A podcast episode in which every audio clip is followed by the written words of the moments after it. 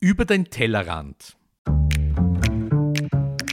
Der Name ist Programm. Wir beleuchten Themen aus den Bereichen Lebensmittelerzeugung, Lebensmittelverarbeitung und Lebensmittelkonsum, die uns alle bewegen. Wir fragen Experten und wir bieten Perspektiven an. Wir liefern Fakten, die helfen, eine Meinung zu haben oder zu bilden. Wir geben keine Meinung vor und bewerten nicht. Wir, das sind Ursula Riegler und Christoph Zezele So, Ursula, wir sind wieder mal unterwegs. Äh, wir wollen wieder mal über die Geschichte ein wenig reden, über Landwirtschaft in Österreich, über Betriebe. Und wir sind nach Oberösterreich heute gefahren, auf einen wunderschönen Hof, auf den Mayberghof und treffen heute den Martin und die Edith Schmitzberger. Hallo. Und euer Beruf ist, ihr seid natürlich Landwirte, das ist klar, oder sagt ihr selber Bauern über euch? Darf man das überhaupt sagen? Ist das auf jeden Fall doch politisch Bestimmt. korrekt? In ja, natürlich, Zeiten? sowieso. Ja? ja. Ich sage es gern. Ich finde, ja, das ist irgendwie genau. ein, ein basic Ausdruck. Das hat eine schöne oder? Tradition und das gehört dazu. Wo sind wir denn da überhaupt?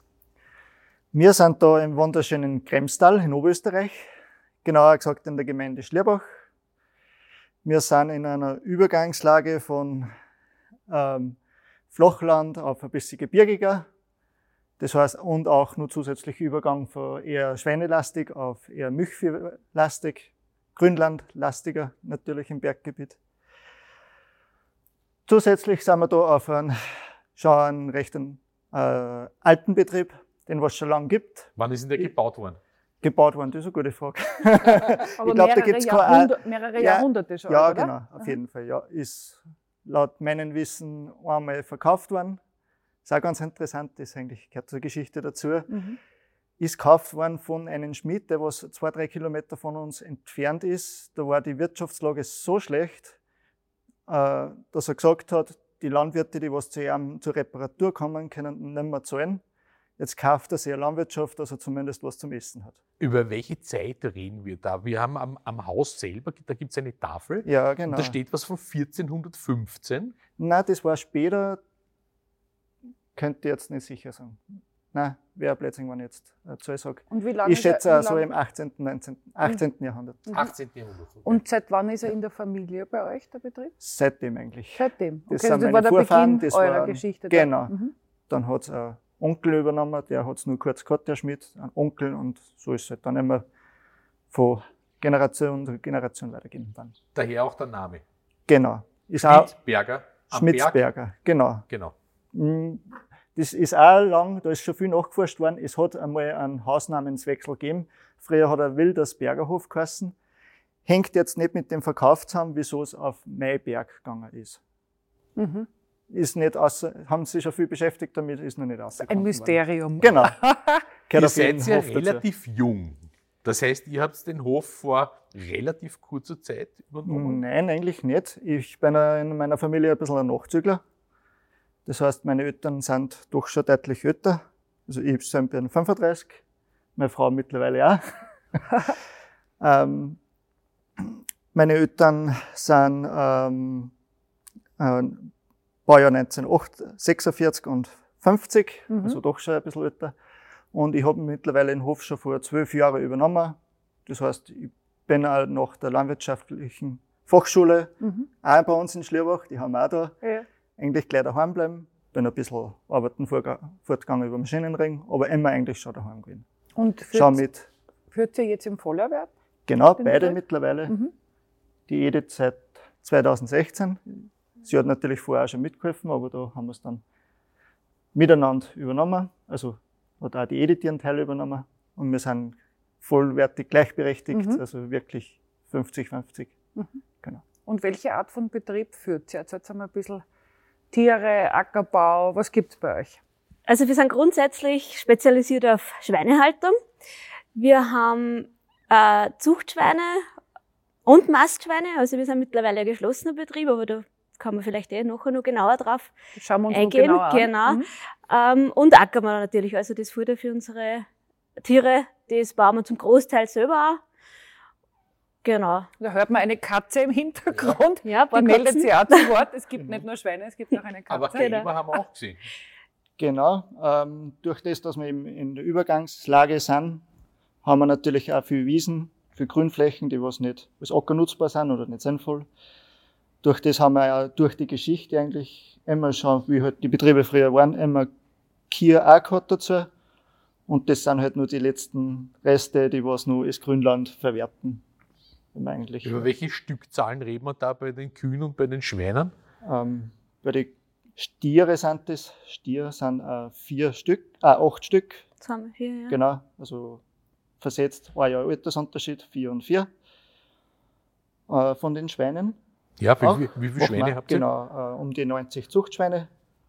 Und das sind dann um die 750 Mastschweine. Ui, wow, eine Riesenmenge. Dann würde ich sagen, wir schauen einmal zu den Schweinen, Christoph, oder? Ja, mit Freude. Ja, gut, gehen wir rüber. Okay, Okay. das ist eh der Teil von meiner Frau. Wir haben es einfach so aufgeteilt. Also mein Bereich ist eher, das sind die Zuchtschweine und die Ferkelaufzucht. Und der Martin ist für die Mastschweine zuständig. Und es hat einfach jeder seine Zuständigkeit, wo er die Haupttätigkeiten macht. Und natürlich, wenn mehr Arbeit anfällt, helfen wir überall zusammen. Aber so grundsätzlich, dass jeder einfach seine Bereiche Mhm. hat. Genau. Damit es nicht zum Streiten ist. Ja. Äh, Genau. Aber ich glaube, das sollte man für unsere Hörer ein bisschen erklären. Es gibt nämlich Betriebe, wo Ferkel zugekauft werden und dann gemästet. Mhm. Bei euch ist das aber eben anders. Ihr Genau. macht es von der Geburt genau. Also, bis zur fertigen Sau. Mhm. Ähm, bis vor einem guten Jahr war es so, dass, also die 90 Zuchtschweine circa, die haben wir eigentlich jetzt immer schon gehabt. Nur haben wir nur einen Teil selber gemästet, also nicht einmal ganz die Hälfte. Und die restlichen Ferkel verkauft direkt, immer an denselben Mäster. Das hat grundsätzlich gut funktioniert. Aber das Ziel von Martin und von mir war eigentlich immer schon, dass wir gerne ein geschlossener Betrieb sein möchten, dass wir einfach möchten, dass alle bei uns Geborenen auch bis zum Schluss bei uns bleiben können. Und das hat sich einfach jetzt nach und nach durch ein paar Zufälle ergeben, dass wir die Chance gekriegt haben, dass wir gesagt haben, okay, wir trauen sie drüber, wir machen das jetzt und das ist eigentlich eh alles den letzten zwei Jahren passiert von der Entscheidung, bis dass wir jetzt schon äh, Schweindel unten sehen dann, genau.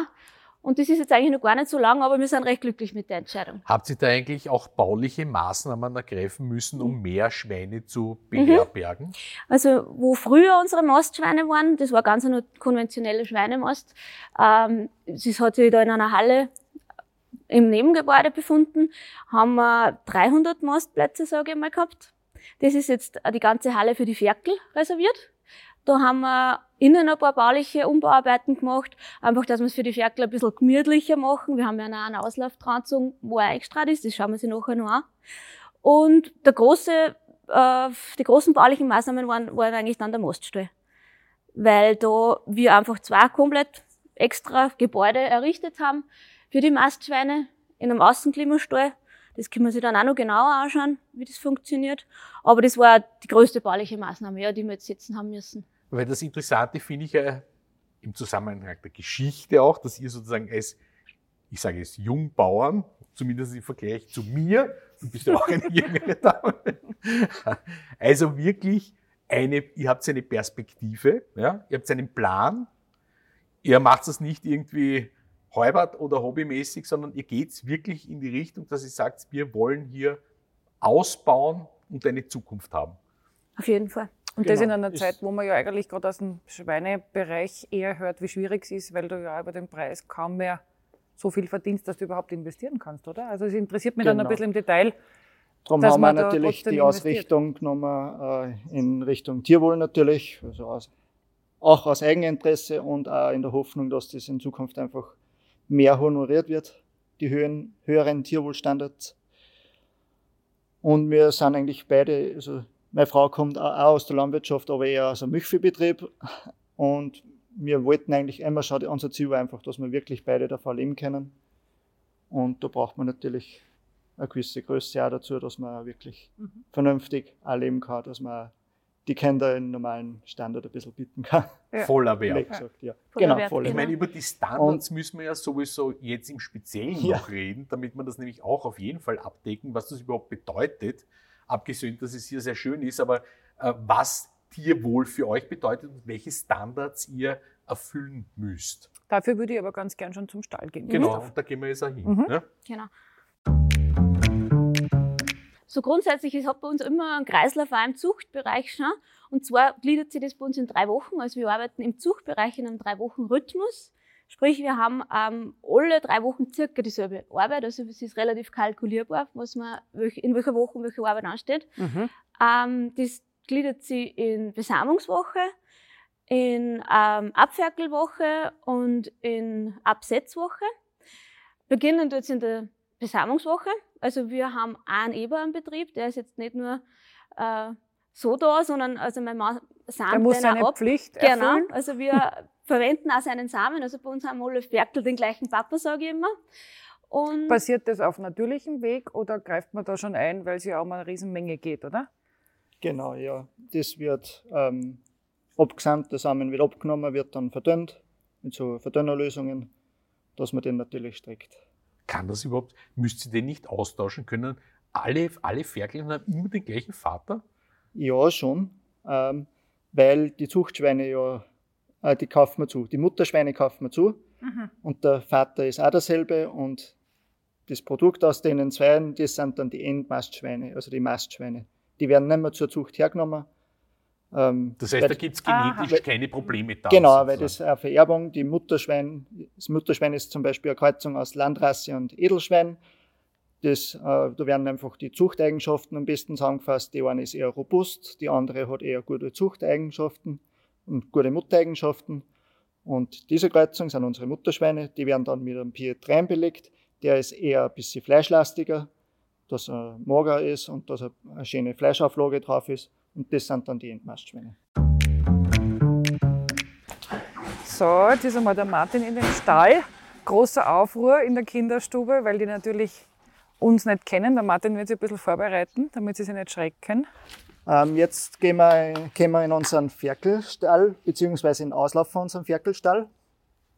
Da sind sie ab eben fünf Wochen nach der Geburt, sechs Wochen nach der Geburt. Da haben sie dann schon den Strohauslauf dabei.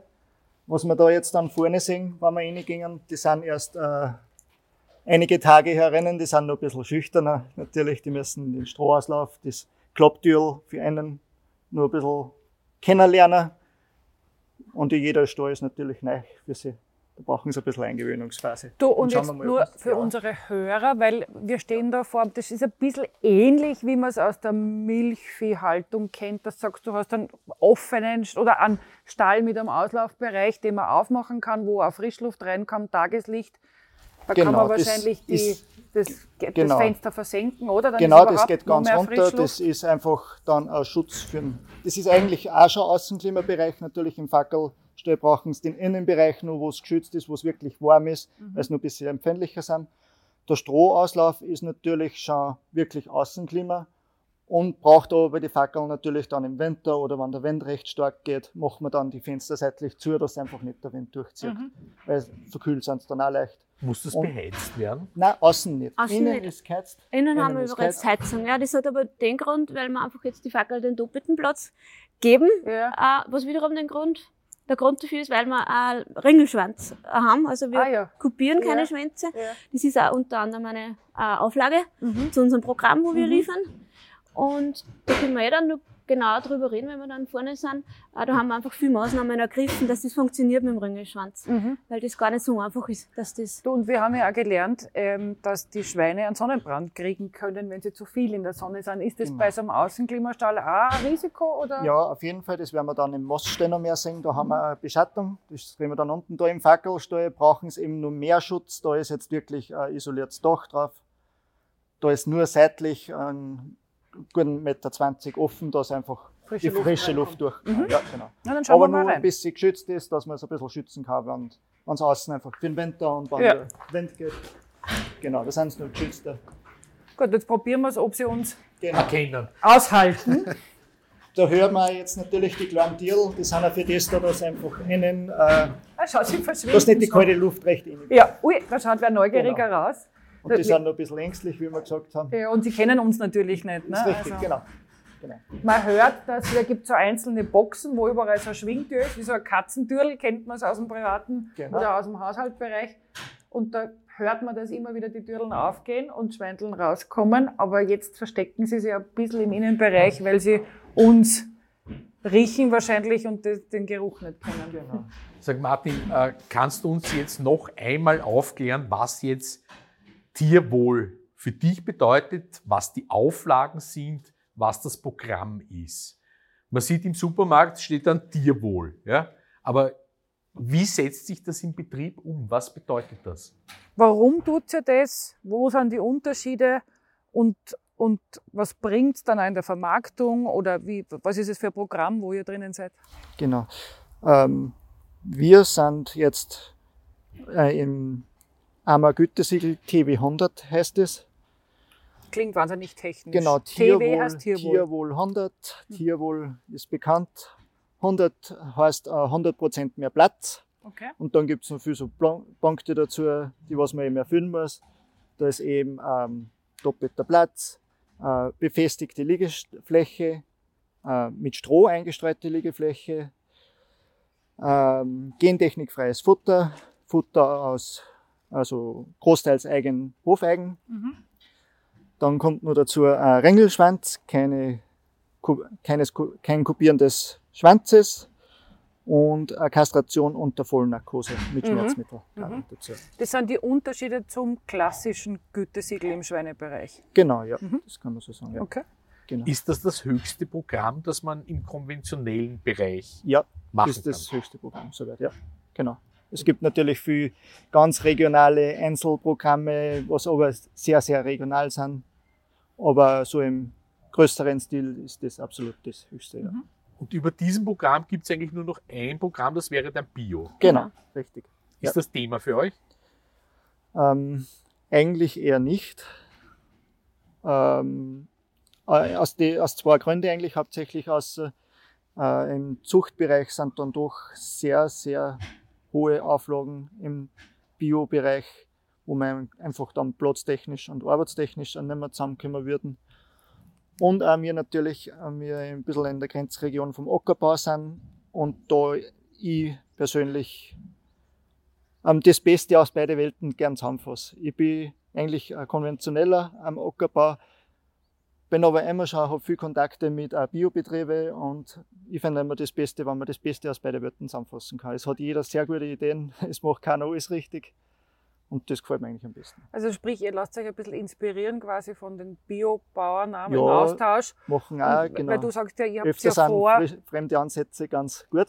Und ihr habt, du sagst ja, ihr habt vor dem Programm oder ohne das Programm auch schon selbst Maßnahmen ergriffen am Betrieb, die nicht sein müssten, oder? Also ihr habt freiwillig schon irgendwie etwas getan fürs Tierwohl, wenn ich es richtig verstanden habe. Jetzt eigentlich, also eigentlich der große Schwung ist jetzt mit, mit dem Programm, also, kann, mhm. weil einfach dann die ganzen strukturellen Änderungen, die eigentlich den Platz erst freigeben haben, ja. der neue Maststelle, dass man auch im Ferkelbereich ähm, mehr Platz und einen Auslauf bauen haben können. Ja, genau. Und der nächste Schritt ist eigentlich auch schon wieder absehbar. Das ist eh in die in Zuchtstelle, die freie Abferkelung. Das müssen wir dann auch in die nächsten Jahre umsetzen. Freie Abferkelung heißt?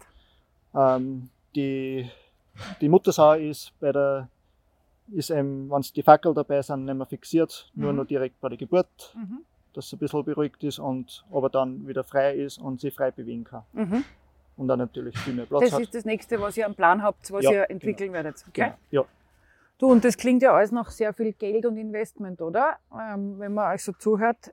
Das heißt, wie kann sie das rechnen, wenn man rundherum hört, dass das irgendwie Schweinehaltung nicht mehr auszahlt, dass man hohes Investment hat, aber keinen kein Preis kriegt für das Kilo? Also, dass man sozusagen auf der einen Seite gibt es Forderungen, aber niemand zahlt das. Wie geht sich das bei euch aus oder, oder was hat euch bewogen, den Schritt zu setzen? Oder merkt ihr auch schon, dass es sich auszahlt? Könnt ihr es besser vermarkten jetzt, eure Masttiere?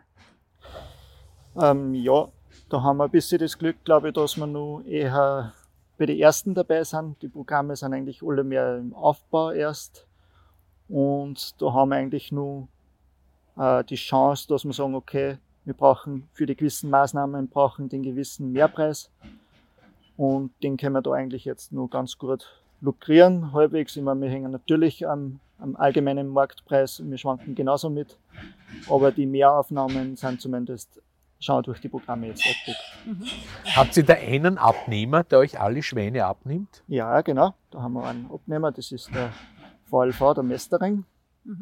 Genau, und die gingen auch jetzt zu einem, gingen auch weiter dann zu einem Abnehmer, zu einem Großhandler in die Frischfleischdecke. Ja. In einen Lebensmitteleinzelhandel, Genau, oder? genau. Mhm. Das heißt, Genau. Ihr verkauft an einen eine Vermarktungsgemeinschaft oder Genossenschaft oder irgend Genau, sowas und richtig. der vermarktet dann von vielen Betrieben an einen großen Abnehmer. Genau, Mhm. da sind wir jetzt aktuell eben vier beziehungsweise fünf Landwirte, die was da im oberösterreichischen Raum in die Sparte liefern. Mhm. Also das heißt, wir sind wirklich nur sehr Okay. überschaubar. So eine Nische eigentlich noch. Im Moment ist noch Nische, ist natürlich im Aufbau, weil im Einzelhandel die Frischfleischdecke bedient werden will und der das österreichweit schaffen möchte. Mhm. Aber das braucht natürlich einige Jahre Zeit, bis das Also es braucht die Betriebe Ja. und es braucht aber auch die Konsumentinnen, oder? richtig, genau, die das nachfragen, damit der Lebensmitteleinzelhandel sagen kann, okay, ich brauche mehr von eurem Richtig, Fleisch in der genau. Qualität, weil Genau. ich verkaufe es gut. und die, was auch bereit sind, dass sie einen gewissen Mehrpreis bezahlen können. Obwohl ich finde, dass der Mehrpreis eh absolut äh, überschaubar ist. Es ist einfach zwischen konventionell und Bio angesiedelt.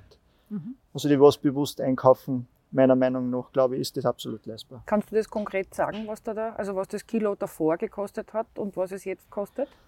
Ähm, Oder, oder So- zumindest die Steigerung, damit man irgendwie ein Gefühl kriegt? ja, es äh, ist natürlich nicht der ungefähre Wert. Mhm. Ich bin da nicht zwingend drinnen, aber man hat um die gute 2 Euro an der Theke, was dann wirklich Beim Kilo Mehrpreis ist. Schweinefleisch. Mhm. Von konventionellen österreichischen? Fleisch Klingt auf verschmerzbar, ja. Genau. ja.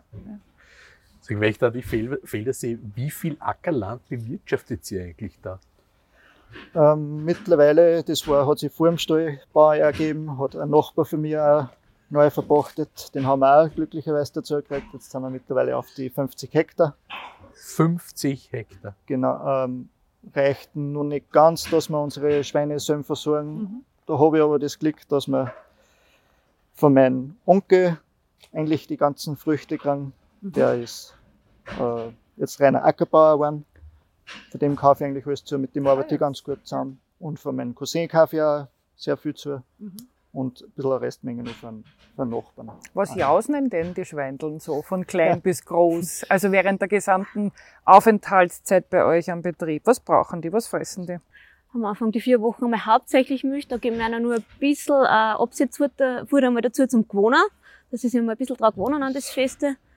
Genau, und dann geht's eigentlich eh Los weiter. mit Getreide. Genau. genau, Zuchtbereich und Fackel ist äh, Trockengetreide, Getreide ist Weizen, Mais, äh, äh, Weizen, Gerste und Hafer. Je nachdem, wie groß das Schwein ist, in Mhm. verschiedene Zu- Zusammensetzungen. Mhm. Und weiter geht's dann im Mostbereich. Da kommt dann ein Lieblingsfutter dazu, das ist der Nassmais. Okay. Der wird ungefähr mit 30% Feuchtigkeit in die Betonsilo, was wir da hinter uns Ja. sehen, einsiliert, direkt bei der Ernte äh, schon gemahlen. Da eine, das ist im Prinzip ganz einfach pauschal erklärt wie ein Sauerkraut. Mhm. Also ist, Das verkehrt. ist verkehrt, Ja, genau. Ja. Okay. genau. Und den lieben sie natürlich Vollgas. Das ist, da Mhm. sind dann knappe 50% im Mostbereich. Ähm, der, eben der Nassmais und der Rest Getreide und eben der Donausoja. Und das könnt ihr, die 50 äh, Hektar, könnt ihr zu zweit, macht ihr das zu zweit bewirtschaften? Ja, machen wir großteils zu zweit. Natürlich äh, zu Stoßzeiten habe ich dann noch ein bisschen Hilfe, großteils eigentlich von meinem Bruder, Mhm. dankenswerterweise. Ja. Genau, die Oma hilft uns auch mit den Kindern immer. genau, Ah, ja, ja, genau, natürlich braucht man auch, gell, die, Genau. die Kinder aufpassen. Genau. Gut, ich würde sagen, wir Schauen wir schauen weiter. zu den nächstgrößeren Schweindeln. Hm? So ist Gern. es. Wir stehen jetzt vor zwei sehr großen Hallen. Was für Tiere sind da jetzt drinnen? Also da drinnen befinden sich jetzt dann unsere Mostschweine. Ähm, das sind zwei Außenklimaställe. Das System heißt Peakport. Ähm, wir befinden uns jetzt am Anfang der Rampe. Das heißt, äh, unsere Ferkel kommen da durch die Tür vom Ferkelaufzuchtstall raus und dürfen einmal über die Rampe da in den neuen Stall rein. Waren wir sich nicht ganz sicher, ob es gut funktioniert, aber sie fetzen voll runter. Also kommen schon oft Die wieder Rampe, retour, auf bis wir da sind. stehen, genau? Genau, genau. Wow. Weil das sind doch durch das, dass wir in der Hanglage sind, vier Meter Ja. Höhenunterschied. Genau. Uns Renner sind es gewohnt, also das können wir ja auch im Ferkelstall schon aussehen, aussehen. Jetzt fetzen sie da relativ schnell eigentlich immer in Das Stall runter. super, ja. Wann Genau. habt ihr das gebaut? Letztes Jahr. Letztes Schaut Jahr. ja wir ganz sind- frisch aus. Ja. Genau. Brandneu. Letztes Jahr am 12. Oktober sind wir eingezogen. Genau. Das heißt, ihr habt davor irgendwann einmal entschieden, ihr wollt irgendwie Genau. andere Standards Ja, in eurer genau. Hall, also in eurer Ja. ähm, Zucht und Mast. Genau. Und dann habt ihr euch entschieden, wie setzt man das um quasi und was braucht es Genau. dafür? Genau, also Bauten? dass wir einen Außenklimastall bauen, war eigentlich dann relativ schnell klar, nachdem wir sich einen anschauen, oder zwei haben wir sie eigentlich anschauen dürfen, und einer davon hat uns einfach extrem gut gefallen. Es war die gleiche Größe, der Bauer war irrsinnig nett und sehr ehrlich, ähm, hat uns sehr viel erzählt und wir sind heimgefahren und haben gewusst, sowas wollen wir. Dann haben wir geschaut, wie ist es machbar, weil mit der Hanglage einfach nicht so leicht. Ähm, alles andere, das Programm vom Mama Gütesiegel hat sich eigentlich zufälligerweise gerade nebenbei ergeben. Mhm. Also der Entschluss ist festgestanden. Ich glaube, der erste Plan war sogar schon voreingereicht und dann haben sie das vorgestellt. Und dann haben wir natürlich nur kurz überlegt, weil manche Sachen sind wirklich eine große Herausforderung, wie der Ringelschwanz zum Beispiel.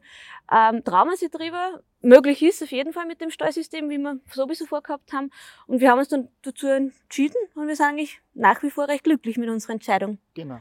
Du, und weil du, er den, weil du den Ringelschwanz äh, jetzt schon mal angesprochen Mhm. hast, du hast vorher gesagt, das ist, ihr beobachtet bei den Ferkeln, dass die relativ rasch anfangen da zum Knappern. Genau. Das ist ja wahrscheinlich der Grund, warum man es sonst Äh, eigentlich genau. kopiert. Ja. Wa- Warum ist das so? Oder was kann man da dagegen tun? Oder warum tun sie das? Ja, das ist immer Weil schwierig er zu noch. Fahrt ist? Oder, oder? Ähm, auch. Also es sind ein paar, da gibt es so viele Meinungen dazu. Okay. Und wir haben gesehen, also wir haben nicht von Haus aus den ähm, Strohauslauf gehabt, sondern vorher war einfach eine doppelte Fläche, aber nur Innenbereich vom Mhm. Stall. Wirklich jeden Tag Beschäftigungsmaterial geändert, Strohraufen drinnen gehabt, hat nicht gut funktioniert. Also nur der Platz allein haben wir festgestellt, ist absolut nicht. Mhm. genau. Äh, und auch Beschäftigungsmaterial umhängen und so, es ist alles viel Zeitaufwand Mhm. einfach auch. Ähm, seitdem sie den Außenklimabereich und natürlich auch das Stroh zum Wühlen haben, ist leichter geworden. Und dann haben wir wieder festgestellt, dann hat es lange auch gar nichts gegeben. Mhm. Ähm, äh, wir haben dann ein paar Partien Samen zukaufen müssen, weil unser Peter heißt er, unser Eber, Ja, genau, Der Peter. krank war. genau, Peter der, weiß ich nicht, sechste oder so. Also, Und, da haben wir der paar, heißt immer Peter. immer. Tradition. Ja. Tradition und Genau. Ähm, da haben wir ein paar, ein paar Partien einfach Samenzug kaufen müssen und das war, da hat man erst gemerkt, wie ruhig die Natur von unserem Eber ist, weil einfach, da war nichts Außergewöhnliches und sie haben einfach losgelegt mit dem Anknabbern. Das heißt, Und das wenn ist da eine Vererbungssache oder wer die Elterntiere Auch, sind ja, oder wie, okay. Das, Das sind, haben wir gesehen eigentlich, ja. das ist, wie man so s- sagt, schön sagt, eine multifaktorielle Krankheit. Es gibt Ja. nicht die ein, zwei Punkte, die Mhm. was man machen muss und dann funktioniert das. Genau, also es ist Der wirklich, Schwanz ist einfach das Zeichen nach außen, sobald äh, irgendeine Kleinigkeit einer anlegt, ob es Mhm. jetzt eine leichte Husten ist, eine leichte Verkühlung, ein leichter Durchfall, mal einen Zug hat, sie, sie wegen irgendeinem anderen Grund unwohl fühlen, ist das Erste, dass einfach am Schwanz ein bisschen das Knappern anfangen. Aha, interessant. Das ist Ja. wie so ein Sensor eigentlich, oder? Genau, ja, Ja, kann man voll. so sagen. Ja, genau, und sobald ihn Das einziehen in den Schwanz, sieht man eigentlich, oh, genau. ganz passt was nicht. was. Und darum geht man auch jeden Tag zweimal wirklich jede Bucht von vorn bis hinten in den Auslauf und innen durch. Mhm. Und ich kontrolliere auch wirklich jeden Schwanz optisch jeden Tag zweimal, weil oft siehst du das nicht, gleich gar nicht, aber du musst einfach gleich was tun. Mhm. Nur mehr Beschäftigungsmaterial Ja. und so Sachen, äh, dass du das abfangst, weil sonst kann das ganz schnell eskalieren. Du, und wenn wir gerade jetzt bei den Krankheitsbildern sind, ist die afrikanische Schweinepest, von der man immer wieder liest, ist das bei euch ein Risiko in der Gegend oder ist das für eure Tiere mit den Außenklimastellen irgendwie speziell ein Risiko oder berührt euch das nicht? Ähm, es ist auf jeden Fall ein Thema bei uns, weil wir wissen, dass äh, immer wieder Wildschweine mal da sind, wie eh in die meisten Bereiche, man glaubt es noch nicht. ähm, wir haben natürlich, äh, müssen natürlich äh, Schutzvorkehrungen treffen, das sind hygienetechnisch, natürlich mit wer darf in rein, mit Mhm. was für eine Vorkehrungen, also eigenes betriebseigenes Quandel. Mhm. Zusätzlich gibt es nat natürlich die Zäune, was wir eh da sehen. Es muss überall eine doppelte Umzäunung sein dass eben kein Kontakt zwischen Wildschwein Mhm. und Haustier, Hausschwein. Hausschwein Ja. sein kann. Gibt es hier in der Gegend also Wildschweine? Immer wieder. Sind nicht heimisch, aber durchziehen Ziehen dann so durch, Rotten oder? immer Mhm. wieder, ja. Mhm. Immer wieder. Und jagt sie die? Ähm, ich bin natürlich kein Natürlich. aber sie werden bejagt, ja. Ja. Aber es ist halt, ein Wildschwein ist wie jedes Schwein sehr, sehr kluges Tier, die wissen, wie sie sich verstecken können. Und die sind sehr schlau und äußerst schwierig zu erwischen. Ich habe noch eine Frage zum Bau und zum Risiko. Wenn man jetzt Anfang 30 ist und in Österreich Landwirtin, Landwirt, Bäuerin, Bauer, ja, hat man da Magenweh, wenn man doch sehr viel Geld in die Hand nehmen muss und sowas dann baut. Das ist eine Perspektive von wie vielen Jahren? Von 20 Jahren, 25 Jahren, 30 ja. Jahren? Man hofft, ja, genau. So 20, 25 Jahren sind. So jetzt schauen natürlich werden. Ja, da hilft uns, wie soll man sagen, unser Optimismus. Stark, starker Optimismus ja. doch sehr drüber, aber man tut es einfach schon gern. Nein, und eben in die Programme, mit so abgesicherte Programme traut man sich natürlich dann schon ein bisschen leichter investieren. Abgesichertes Programm. Das Habt heißt, wir haben Sicherheit Vertrag, für ja, eure ja, Investitionen? Ja, wir haben fixe Aufschläge, was wir für unsere Aufwände, Mehraufwände kriegen. Mhm. Wir hängen natürlich prinzipiell am allgemeinen Marktpreis. aber wir haben, Börse. Genau, ja? richtig. Aber wir haben halt unsere fixen Aufschläge, die was die Mehraufwendungen abgelten. Mhm. Somit kann man, ist das kalkulierbar, sagen wir so. Aber habt ihr eine Abnahmegarantie auch? Ja, haben wir auch.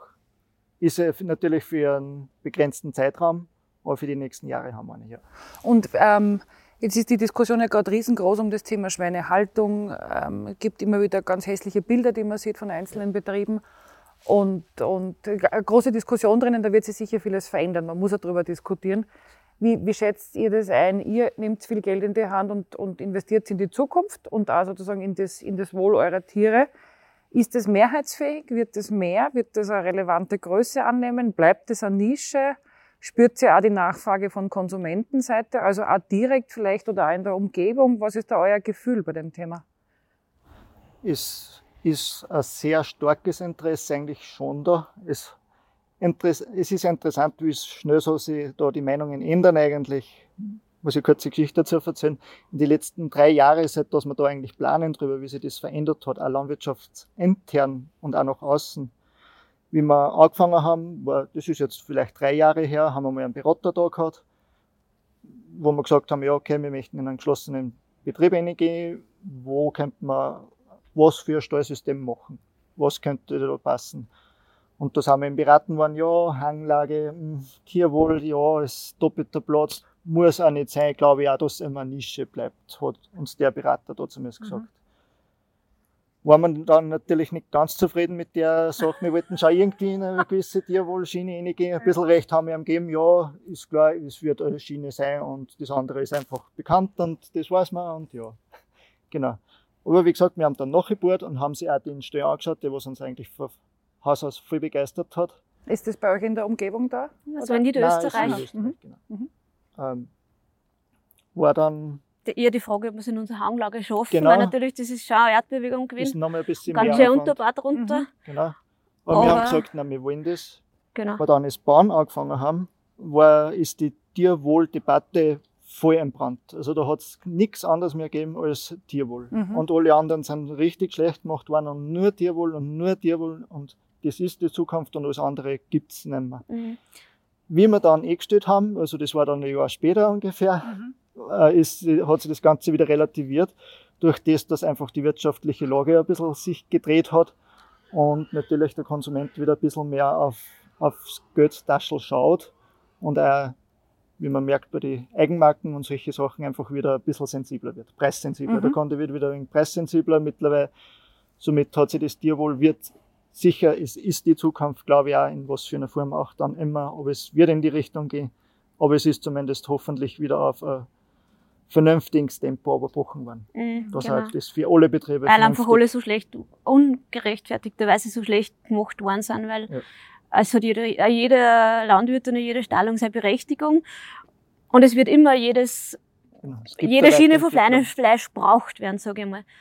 Gut, die Kritik kommt ja hauptsächlich daher, dass man immer wieder einzelbetrieblich genau, so Bilder sieht, die euch genauso nicht gefallen ja, wahrscheinlich. Ja, gesagt, genau. Da versteht einfach jemand seinen Job nicht und, ja, und misshandelt genau, die Tiere. Und das wird natürlich richtig. dann ein bisschen übergewälzt auf genau. die ganze Branche, weil man ja genau. nicht in jeden Stall reinschauen kann. Genau. Umso wichtiger, glaube ich, dass man Stelle erklärt und herzagt, damit man auch verstehen kann, was heißt Schweinehaltung. Genau. Wenn man sieht, allein bei euch, wie man sieht, wie viele unterschiedliche mhm. Möglichkeiten es gibt, ja, oder? was ihr über die Vorgaben hinaus freiwillig macht. Genau, wir haben immer ganz viel und ganz gern Gruppen da, angefangen vom Kindergarten.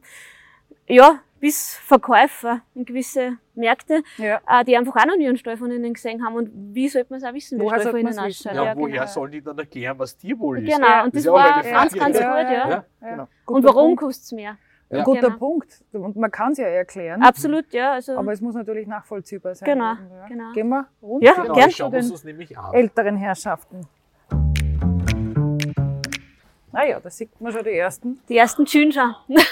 Herrlich, die liegen da heraus, gemütlich und schlafen. ja, also da sind jetzt, hätte ich mal gesagt, fast alle heraus. Ja, Ja, schaut so aus. Die Ja. genießen genau, die Frischluft, die Terrasse quasi, Genau. den Balkon. genau. Und die Temperatur ist angenehm heute, das genießen sie. Gibt es auch zu kalt für die erwachsenen Tiere auch, also wo die nicht mehr rausgehen? Ähm, nein, interessanterweise nicht.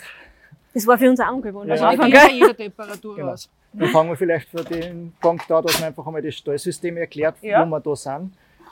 Wie gesagt, das ist ein Außenklimastall. Das ist, ähm, schaut aus wie ein Carport, wenn man da vorsteht, kann man sagen. Es ist eine Dachschräge, die vorne ist ein Rollo, das ist zwei Meter hoch. Das macht auf, wenn es warm ist. Also jetzt gerade ist es auch fast ganz offen. Äh, Innen haben wir den äh, befestigten Liegebereich, da ist auch die Stroh drinnen und da ist Futter drinnen. Da liegt auch auf der Aufstellung liegt der Decke drauf, also in einem Meter Höhe ist ein Decke, der hat den Sinn, dass innen erstens einmal die Wärme drin bleibt im, so im Winter, weil es ja eben, wie gesagt, Außenklimastall ist. Und dass die Schweine, wie sie es auch von der Natur aus gewohnt sind, in einer Höhle haben. Da ist Fenster drinnen, da ist warm, da ist geschützt, da wissen, da können sie sich zurückziehen. Da koten sie nicht rein. Kotbereich ist da außen, wo wir jetzt gerade davor stehen. Ah, ja. Da Aber ist, das ist natürlich ein Spaltboden hier. das ist ein Spaltenboden. Genau, das weil, ist der Weil Kotbereich. der Kot ja irgendwo hin muss, oder? Genau. Also, Und auch als nächstes natürlich, wir sehen, ähm, sie sind unter freiem Himmel. Das heißt, es regnet da in einen Auslauf. Und das natürlich dann mit einem Spalten am leichteren machbar ist, weil wenn es jeden Tag in, oder jeden zweiten Tag ins Stroh reinringt, nicht sinnvoll ist.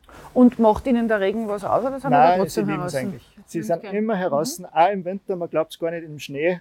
Wie viel Aha. das die, die schlecken den ganzen Schnee. Der, der? Schnee liegt nicht lang. der ist alles weg. Okay. Das ist eben das auch beim größten Wind da. Wir sind eben, die Ausrichtung ist äh, der Auslauf nach Süden, dass der Westwind richtig durchgestreift durch den Auslauf. Mhm. Dass da das wirklich als Codebereich nehmen, weil Ja. da müssten sie, da markieren sie einen Bereich, so Ja. quasi. Und da soll es rau sein und innen ist dafür die Abdeckung drinnen, dass da wirklich ruhig ist. Da ist Mhm. Wind ruhig, da ist geschützt, da ist einer Liegebereich. Die Schweine wissen, wo sie koten und wo sie nicht koten. Wissen Sie das? Ja, das wissen sie relativ schnell. Maximal im Sommer, wenn es schon lang heiß war, wenn es immer heiß ist, wenn es innen und außen gleich heiß ist, wenn einfach die Luft steht und man, sie kommen nicht rein, dann muss man sie, dann brauchen sie oft ein bisschen, dass sie es wirklich unterscheiden können. Da machen sie sich auf die befestigte Flächen, äh, lullen es dann doch öfter mal rein, einfach als, aus, als Abkühlung. Mhm. Aber zu 99 Prozent wissen sie das eigentlich relativ schnell, weil ihnen die Stroh ist der befestigte Liegebereich mit der Abdeckung, wo sie eine Liegehöhle ist, das, da wissen sie einfach, da sie sich rein und in einem Liegebereich gucken sie eigentlich Die normal. werden also stubenrein. ja, absolut. Weißt du, was mir jetzt gerade eingefallen ist? So eine Riesenanlage. Österreich Behörden, Behördenwege, Zulassung einer solchen Anlage. Ist das eigentlich ein Problem? Na, haben wir eigentlich ein Glück gehabt. Wir haben da Einzellage. Also unsere Nachbarn sind wirklich sehr weit weg. Das ist uns da sehr entgegengekommen. Und sehr unkompliziert auch, oder sehr Genau. dafür, sagen wir so. Dafür, ja, es haben uns eigentlich Und sind auch bäuerliche Betriebe, oder? Wenn man da so herumschaut. Also die, die man sieht. Sie oder? waren einmal bäuerlich. Aha, Leider okay. haben wir in direkter Nachbarschaft keinen einzigen weitergeführten Wirklich? Betrieb. Ja. Mhm. Leider. Weil es keinen Nachwuchs gibt? Oder? Auch, ja, großteils, genau. Mhm. Also schon, teilweise schon sehr lang nicht mehr bewirtschaftet. Das heißt, es gibt immer weniger landwirtschaftliche Betriebe hier. Ja. Aber immer größere. Ähm, ja, natürlich wachsen sie immer, weil ja natürlich die, der Schweinepreis ist schon ewig gleich und irgendwo, wenn man sein Einkommen erzielen will, muss man es, Geht es über die nicht- Menge und nicht über die genau, also es treibt sich ein bisschen selbst an. Leider. Sieht man da gerade, dass eine bei der anderen ein bisschen am Ringelschwanz knappert, die aber gleich abhaut. Genau, das tanzt von Haus aus immer. Man sieht, die eine hat gerade da seitlich, sie Mhm. riechen sie selber.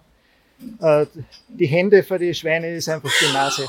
Der Mund und die Nase und sie, Okay.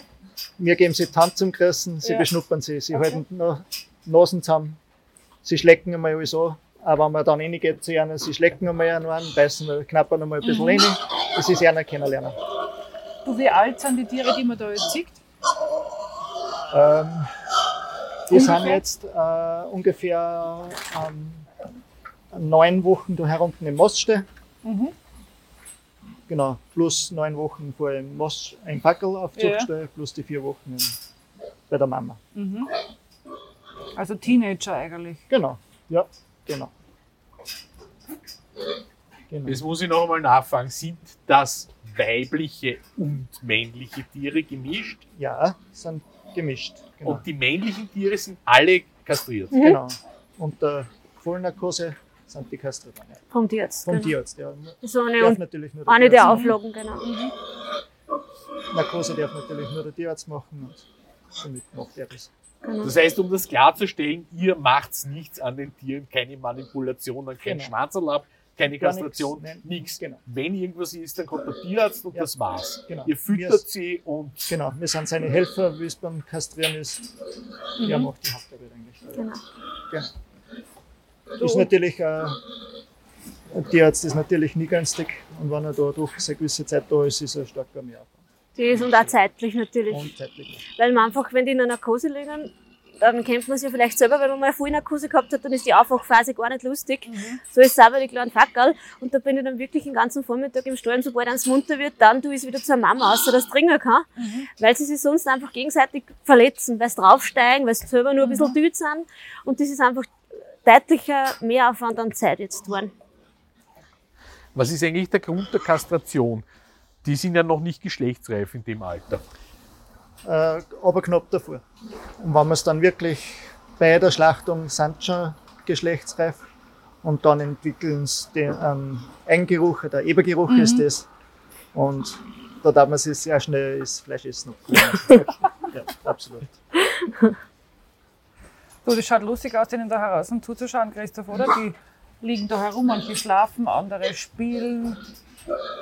Sie sind sehr agil auf Sie jeden wirken Fall.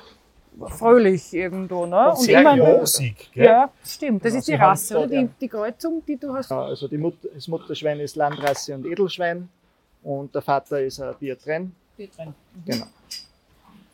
Ja, jetzt natürlich Nachmittag haben sie gerade Siesta. Das ist ja eine Ruhephase. Jetzt sind sie gerade relativ ruhig. Ein bisschen bewegen dann sie sich, weil wir jetzt da Weil sind. wir da stehen Vor- wahrscheinlich, Genau, oder? ja. Vorher sind sie wie vorgegangen bin, sind eigentlich alle flach da gelegen. Am Abend Aber mit sie Besuch, Genau. mit Besuch muss man natürlich Genau, eine Show muss man sich ein bisschen zeigen. genau. Und da gibt's, da knappert gerade eine an so einer Kette, die da hängt. Das sind Beschäftigungselemente. Genau, das ist nur ein zusätzliches, was halt mir noch dazu geben, zusätzlich eine Kette mit so einem Plastikboden. Es ist interessant, eine Kette, sie bringen nichts runter, aber irgendwie da fällt ihnen das voll, weil es immer lutschen dran. Ja, ja. Taugt ihnen das mit den Ketten, weil sie sich so bewegt und am Eisen. Dann ein Seil sieht man da, da knappert Genau. gerade dran. Dann Wasser, also trinken können sie heraus, oder? Heraus auch und innen auch. Okay. Können wir dann noch reinschauen im Mhm. Innenbereich. Tränken haben sie eben außen. Die werden, wenn es jetzt wirklich äh, Frost hat, werden die im Außenbereich abgedreht. Mhm. Sie haben dann innen noch Tränker auf der Wand und äh, am Futterautomat. Und sind noch zusätzlich, dass sie das Futter so eben aufrichten können, nur wenn sie es, wer es mag. Wie viel Wasser braucht ein Schwein jetzt in dem Alter ungefähr am Tag und welche Futtermengen? Puh, äh, nicht Wasser ist nicht jetzt sagen, äh, aber Wasser ist eine gute Frage, das kann ich jetzt nicht einmal sagen. Aber Ich große Mengen auf ja, jeden ich Fall. kann es, wenn wir eben gerade, äh, ich kann es gesamtbetrieblich sagen, Ja. wie viel wir brauchen um die 10 Kubik Wasser am Tag. Mhm. Also 10.000 Liter. So standardmäßig durchschnittlich. Das kann ich sagen, wie viel das ein Schwein genau braucht. Das ist eine gute Mhm. Nein, Frage. ja auch kann ich nicht einmal sagen. Ja. Zuchtschweine brauchen sehr viel, Okay. sehr viel. Gerade wenn sie die kleinen Fackeln haben, weil sie Ja. natürlich Milchproduktion Ja. haben. Und Futter hätte ich jetzt gesagt ungefähr zweieinhalb Kilo so im Durchschnitt. Mhm. Okay. Die sind heute geboren. Die sind relativ groß geboren, sage ich mal. Die sind nämlich gleich groß, die sind aber schon einige Tage alt. Am Sonntag eigentlich schon geboren, genau. Wie viele Ferkeln pro Sau im Schnitt kommen da auf die Welt? Äh, ja, das ist ganz verschieden eigentlich. Also die hat zum Beispiel 18 gekriegt, das ist viel zu viel, 18? weil 18 kannst du niemals äh, absetzen. Ja. Ähm, sage ich 13, 14 ist ein guter, Mhm. Guter Schnitt, genau. Und da habe ich aber schon ein paar versetzt, weil sonst werden sie da hungert. Äh, eine bei der hinten hat weniger gehabt, die hat Okay. mir die Gott sei Dank angenommen. Die nimmt Fremde an? Okay. Das sind Das eine sind Amme ganz, quasi. Ganz brav, ja. Nicht alle, aber die meisten sind da. So, da schlaft der Ferkel im Stehen beim Säugen ein. Das Du und die Sauen liegen da in so einem großen Käfig, wo sie aufstehen. Also die liegen jetzt Genau. alle, weil sie gerade säugen. also genau, Aber im die Prinzip können aufstehen. Aber warum gibt's den überhaupt? also Diesen Umbau, also diese Ja, Umbauung. also nennen tut sie das Ferkelschutzkorb und das ist einfach dafür da, dass sie sich nicht auf die Ferkel drauflegen, wenn sie ganz klein sind noch. Und jetzt momentan ist so, dass die gesamte Säugezeit da drinnen sind. Und ab 2033 gibt es dann schon ein neues Gesetz. Ähm, und zwar hat man dann immer nur den Ferkelschutz aber nur die ein, zwei Tage bei der Geburt und ich glaube ein, zwei Tage vorher, ich weiß jetzt gar nicht so genau. Die Buchten werden größer, dann wird das so gemacht, dass die aufgemacht werden und die können sich in der Bucht frei bewegen. Ähm, ich bin gespannt, ich, ich kann es nicht abschätzen, wie es da mit der Drückungsverluste ist. Ja, weil in meiner naiven Logik, dann könnte man es ja jetzt auch schon machen, wenn es also wenn es dann möglich ist. ja, muss die Bucht jetzt ist dann größer. sein. Die ist dann ein bisschen okay. größer. Aber der Größenunterschied ist natürlich schon Ja, enorm. Also zwischen die- Muttertier und das gigantisch. genau. Ja. Die ist ja ein hundertfaches Genau, und es gibt Kleinen, auch oder? voll brave, da passiert einfach nichts und andere sind wirklich sehr botschaft, die lassen sich fallen. Da kann es auch mal sein, dass drei drunter sind. Und Die merkt dann- das gar nicht. Okay. Genau. Und hier, also die, die noch alleine jetzt in ihrer Box sind, die, da Mhm. Die kommt sind die das nächsten- Abferkeln erst, ja, oder? nächsten ein, zwei Tage Mhm. höchstens. Also meistens, wenn alles klappt, dann komprimiert sie das auf vier Tage, vier Nächte, wo wir dann einfach auch schauen, wir haben da unsere Kameras hängen, damit man das Ah, auch von der okay. Ferne ein bisschen Ja.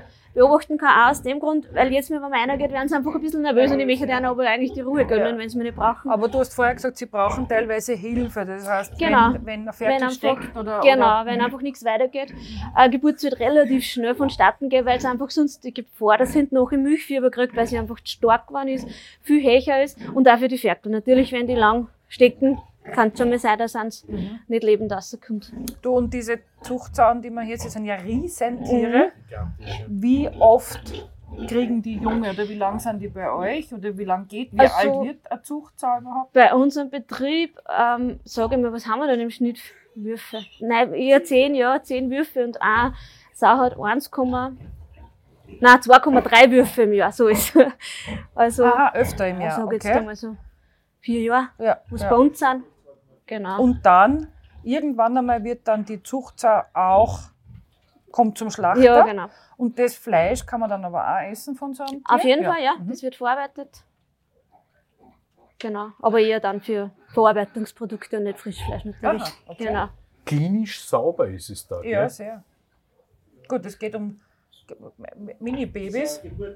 Ist eine Ja, genau. Es muss, man, ja. es, man muss sehr hygienisch Ja, arbeiten. man darin, sieht auf da jeden also Fall. Wärmelampen, das heißt Weil für die, Genau, die, die Heizflächen, Ferkel, äh, die oder? Liegeflächen ist auch ist auch warm. beheizt, okay. Genau, und die, die ersten paar Tage haben sie einfach auch die Wärmelampen. Mhm. Genau. Genau, und die hat zum Beispiel heute Nacht, und man sieht, die Fackel dringen eigentlich recht brav, es hat dann jeder, jetzt Fackel hat seinen eigenen Sitzen. Da wird er oft am Anfang Kraft und nachher hat jeder seins. Aha, Genau. mit der Ordnung Und das her. wird dann auch nicht mehr gewechselt, ja, ah, genau. Okay, verstehe. Das ist eine strenge Ordnung hier. Genau. Und darum ist, äh, muss man im Abferkelbereich natürlich auf Hygiene noch ein bisschen mehr schauen, weil die kleinen Botscherl einfach am Anfang nicht so ein starkes Immunsystem haben. Mhm. Und da ist auch die, die oh, vor allem der erste Tag sehr wichtig, dass die Bierstmilch aufnehmen, weil mit denen nehmen sie die ganzen Immunstoffe von der Muttersau, kriegen sie eigentlich so richtig erst durch die Bierstmilch, die was am ersten Tag einfach am stärksten ist. Mhm. Sag Immunität, äh, großes Thema für mich zumindest. Äh, kommt bei dir jetzt, werden die Tiere irgendwie geimpft gegen irgendwas? Ja, empfangen kriegen sie natürlich. genau. Das, Ja. sind so Grundimpfungen, aber die der Landwirt selber großteils, Großteils ja, großteils darf man selber machen. Genau. Genau, wir kriegen einfach die Mittel vom Tierarzt und Genau. Und darf, also, und so ist mit dem Tierarzt natürlich abgestimmt. Die Mittel muss er hergeben. Er weiß genau, für was für Tiere, dass die hergenommen werden. Und da sind Sanctus. Und Sanctus, genau. Und ihr dokumentiert Ja, das dann. Genau, wir müssen alles sehr, sehr genau dokumentieren, ja. Und das sind Impfungen wie für Kleinkinder, oder wie stelle ich mir das vor? Genau, das sind einfach die so Schweinekrankheiten, wie bei den Menschen spezielle Krankheiten gibt, gibt es bei den Schweine. Das sind eben jetzt sehr stark in letzter Zeit das Zirko geworden. Und eben so Mykoplasmen, Sachen, das sind eher Hustenprobleme. Da streiten gerade zwei. Genau, Genau, sind ja. sie noch nicht einig. Ja, das braucht am Anfang ein bisschen, bis das jeder sein, seinen fixen Sitzen hat. Mhm. Du und die Muttersauen, ähm, wenn jetzt dann die Ferkel wegkommen nach einer gewissen Zeit und in den Kindergarten, wo wir vorher waren, die Muttersau kommt dann in einen anderen Stall, wenn sie alleine Genau. quasi ist und gerade keine Ferkel Nach hat. die vier Wochen Säugezeit, wo dann die Fackel in den Verlaufzustall kommen, ähm, werden die Muttersauen ins Deckzentrum, heißt es, da, wo sie besamt werden. Mhm. Äh, da kommen sie dann hin und da werden sie halt dann, sobald äh, Bären, sage ich mal, weil sie Mhm. vernünftig sind, Mhm. werden sie wieder besamt. Genau.